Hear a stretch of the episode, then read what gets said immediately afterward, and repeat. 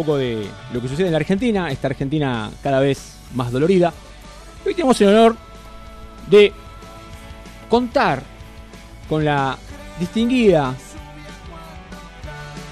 charla, voz de la señora Hilda Chiche Duvalde. ¿Cómo le va? Bienvenida, buenas noches. ¿Qué tal? ¿Cómo les va? Figura destacada de la política argentina, ha sido primera dama en nuestro país, una vasta trayectoria, profundo conocimiento en los entretelones del poder. Hilda Chiche Duvalde, iba a arrancar esta charla con, otras preguntas sobre, bueno, tu función como primera dama, pero quiero saber tu análisis sobre estas medidas que sucedieron aquí en Argentina en las últimas horas. Bueno, no es fácil analizarlas, mm. no es fácil, estamos en un momento muy difícil y creo que si bien mi ley fue muy claro durante toda la campaña con respecto a algunos temas que, eh, contrario a lo que podíamos pensar, eh, la gente acompañó. Mm.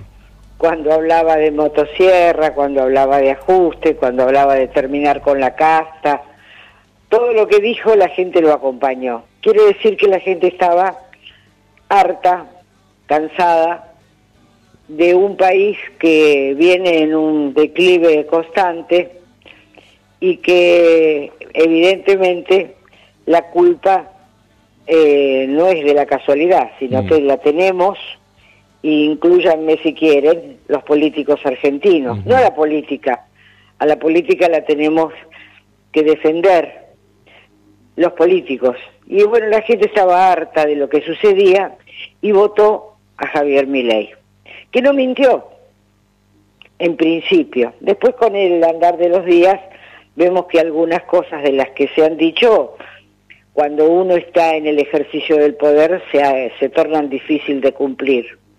Pero lo cierto que estamos en un momento muy, muy complicado, eh, la gente está muy preocupada por, por los ajustes, por el encarecimiento de la vida, pero sigue apostando, mm. sigue pensando que puede ser la salida. Y a lo mejor lo sea, yo no, no, lo, no lo sé. Mm. Eh, tengo mis dudas todavía, pero creo que es un momento para dejarlo andar, para dejarlo hacer. Mm. No me parece que sea un momento para, para elevar críticas, sino para, bueno, si lo que hicimos hasta ahora estuvo mal, creo que, bueno, dejemos lo que ande mm. y veamos si realmente logra los objetivos que se propone. A mí me gustaría, hoy escuchaba a Patricia Bullrich, que es algo que sí no concuerdo. Los, los piquetes son difíciles de controlar y hay que tener mucho cuidado con las medidas que se toman para controlarlos. Mm. Eh, porque yo recuerdo el 2002, el 2002 había piquetes por todos lados. Y tiene que ver con, la solución tiene que ver con las medidas que se van tomando para que vaya produciéndose la calma y se vayan desactivando solos. Ahora, si lo hacemos con la aplicación de la ley, eh, con, con toda la fuerza, no sé, tengo a esas cosas sí me, producen temor. Mm. Este, a nosotros nos llevaron, nos llevó unos cuantos meses que se fueran eh, desactivando, desinflando los piquetes que los primeros días eran, bueno, eran constantes. En la medida en que, bueno, eh, los números de la economía se fueron acomodando, empezaron a mejorar las cosas. Pero bueno, hay que dejarlos que ellos apliquen las medidas que creen que son más convenientes y nadie tiene la verdad revelada. Yo no la tengo, por lo menos. Eh, por lo tanto, la gente mayoritariamente lo votó. Sí, sí, eso es verdad. ¿Y usted qué, pensaba o qué, qué, opinión le merecía cuando Milei en su discurso de Asunción dijo que recibió eh, la peor herencia de la historia de la democracia argentina? Yo creo que de la, en la etapa democrática realmente los números de la macroeconomía, de la microeconomía, este, eran malísimos y también la decadencia moral y espiritual de la gente. Mm. La Argentina estaba en un, está en un proceso de decadencia muy grande, con un nivel educativo muy bajo, desde cualquier ángulo que se lo mire lo está. Mm. Y no por incapacidad, sino porque a veces pensaba, digo, ¿por qué hacemos las cosas tan mal? Sobre todo, yo soy una mujer peronista y seguiré siéndolo hasta el día que me muera. ¿Por qué si hemos mamado un magisterio conceptual impresionante, por qué nos hemos convertido en esto? Mm. ¿Por qué estamos haciendo las cosas tan mal? Mm. Y bueno, y los resultados son los que tenemos. Los primeros años de Kirchner no fueron malos, venía con los números acomodados por Eduardo Alberto Dualde, cosa que no se dice, claro. pero que es así. Este tuvo unos primeros años buenos con, con Remes Lenikov primero, después con La Baña, y, y mientras eso duró, la economía funcionó. Después, ya a partir del 2011, empezamos la decadencia muy grande. Errores muy, muy, muy, muy marcados que, bueno, desembocaron en esto, que hoy tengamos a un presidente que es el primer caso de un presidente libertario. Mm que, que la verdad no hay antecedentes, no, no se conoce. Por eso no me atrevo ni siquiera a cuestionarlo. No, no sé no si verdaderamente vamos a salir o no vamos a salir. Esto es como que, al menos lo que vimos en el discurso del domingo, que sí, que parece que el domingo fue hace un montón, pero fue hace un par de días, un discurso totalmente irruptivo. Siempre esperábamos discurso de, de unión, ¿no? Este tipo nos tiró como todo lo malo y bueno, y arreglate. Sí, y, la gente aplaudía. Y aplaudía, eso es rarísimo. Sí, este, le corta la pauta a los medios de comunicación y, y sin ningún miramiento. Mm. Y, y, y, todo, todo es aceptado porque la sociedad está muy cansada de ser la que paga los platos rotos de, de todo el desaguisado que se ha hecho. Ahora, yo creo que cuando eh, decide hacer el ajuste, todavía no ha mostrado medidas donde el ajuste verdaderamente lo pague la política. ¿eh? eh sí. Hasta ahora lo está pagando el ciudadano común, la clase media, este, va a proteger a los sectores más vulnerables, dice. Vamos a ver qué pasa con los jubilados, porque tienen que, según hoy decía Caputo, tiene que pasar por una ley del Congreso. Yo no sé cómo van a ser en estas Navidades los jubilados, con los magros ingresos que tienen, eso no lo tengo claro. Mm. Este, pero el ajuste verdaderamente lo tiene que hacer la política. Los sueldos hay que bajárselos a todos los funcionarios, hay que sacarle los, los, autos este, de los funcionarios que vayan en sus propios autos, hay que hacer un ajuste que la gente lo vea verdaderamente. ¿Es simbólico? Sí, puede ser simbólico, pero hay que hacerlo, porque hasta ahora las medidas del ajuste no caen en los políticos. Y, y, debe y debe hacerse porque porque es una buena señal. Ahora, el ajuste lo estamos viendo. Ahora tenemos que ver las reformas que le den sostén al ajuste. ¿Cuáles van a ser las reformas? Que todavía no las sabemos, porque bueno, son leyes que van a entrar al Congreso, veremos que cuenten con los votos, ojalá sean buenas y cuenten con los votos, que le den sustento al ajuste mm. y que nos den a nosotros, los argentinos, un, un aliento, un camino de, esperanza, ¿no? Una luz al final del túnel. Acá mi compañero Dani te hace una pregunta. ¿Qué tal? Buenas noches, señor. ¿Qué tal? Buenas noches. Eh, Daniel Pérez la molesta. ¿Qué tal? Le hago una consulta. Si el presidente la llama, ¿sí? Para acompañarla en su experiencia en educación y sobre todo en las en lo que usted creó que fueron las manzaneras y para ayudar a la gente en, en los planes y como está tan enfocado en los planes sociales y todo eso, ¿usted lo podría ayudar? ¿Lo aceptaría? Yo siempre, con cualquier gobierno que me pidiese este, algún consejo, algún asesoramiento, alguna ayuda, yo se la brindo. Lo intenté siempre.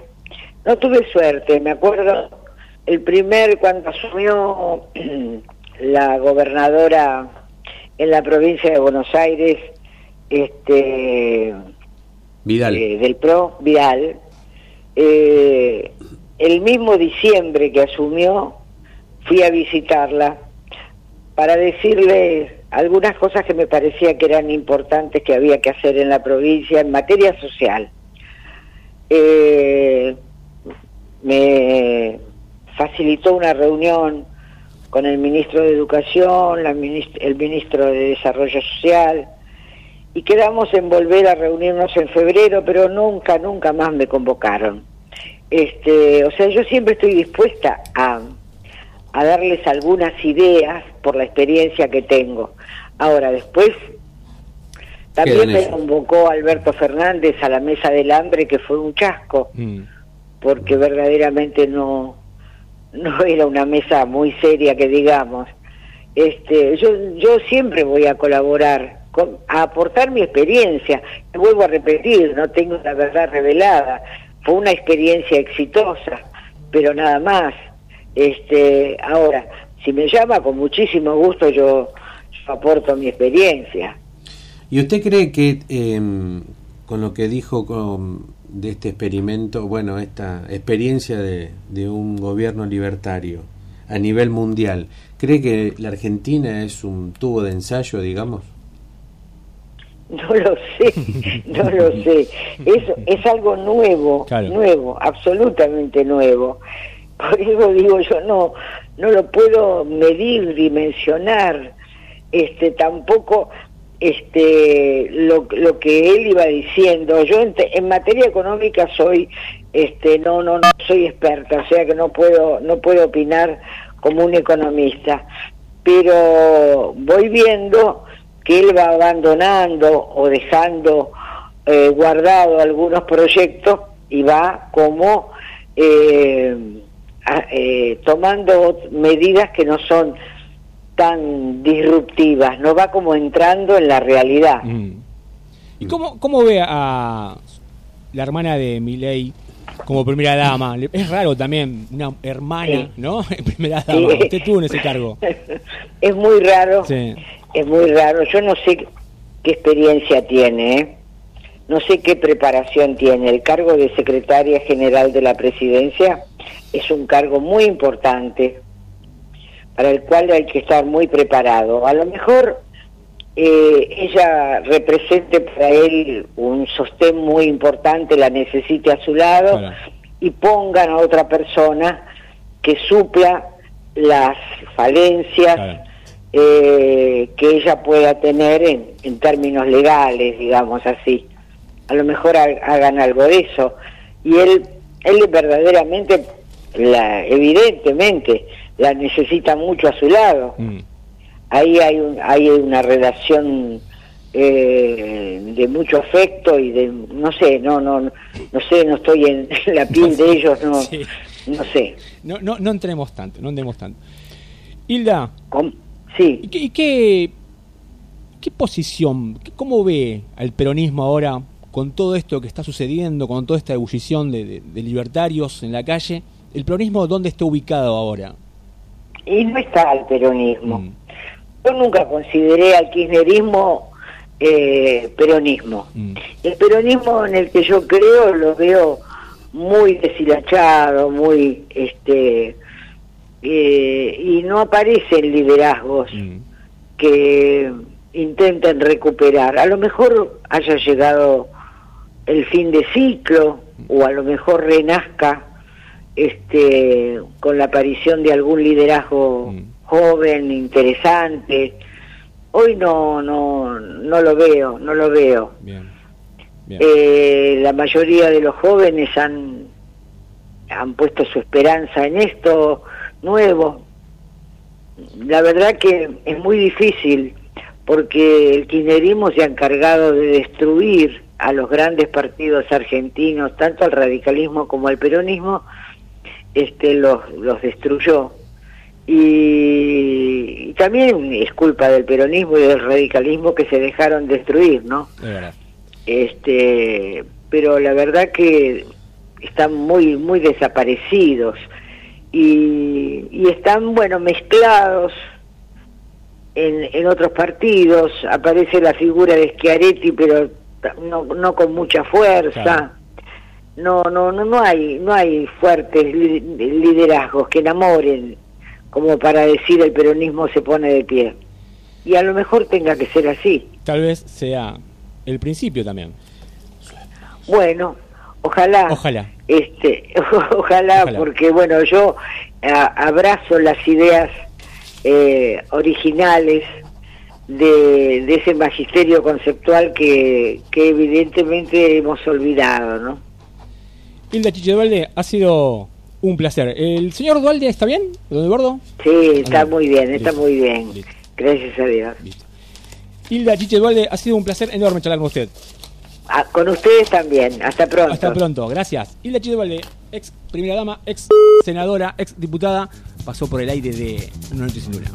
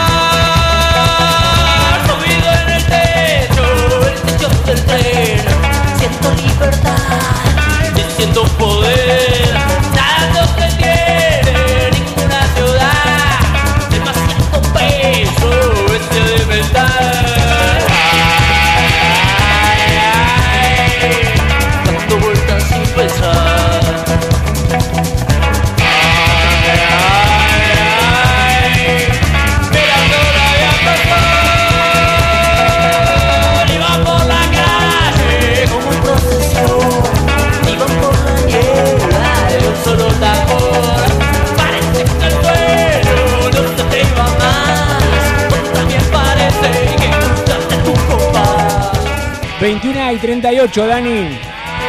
Calor, hace calor. Eh, tremendo. 26 grados la temperatura actual aquí en la provincia de Buenos Aires. ¿Dónde estabas en el año 1994, Dani? 1994. Eh, en Capital tenía. Trabajaba en un, en un, restaurante. Trabajaba en mi restaurante, mi primer gran emprendimiento, así que Pleno menemismo, hablando de política. Sí. Pleno menemismo. Pleno menemismo.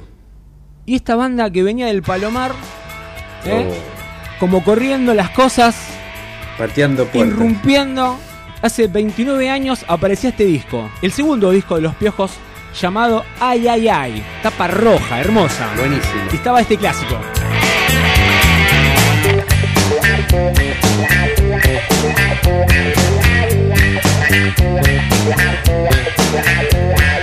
Tanto, tanto te cuidas y ahora estás en copia.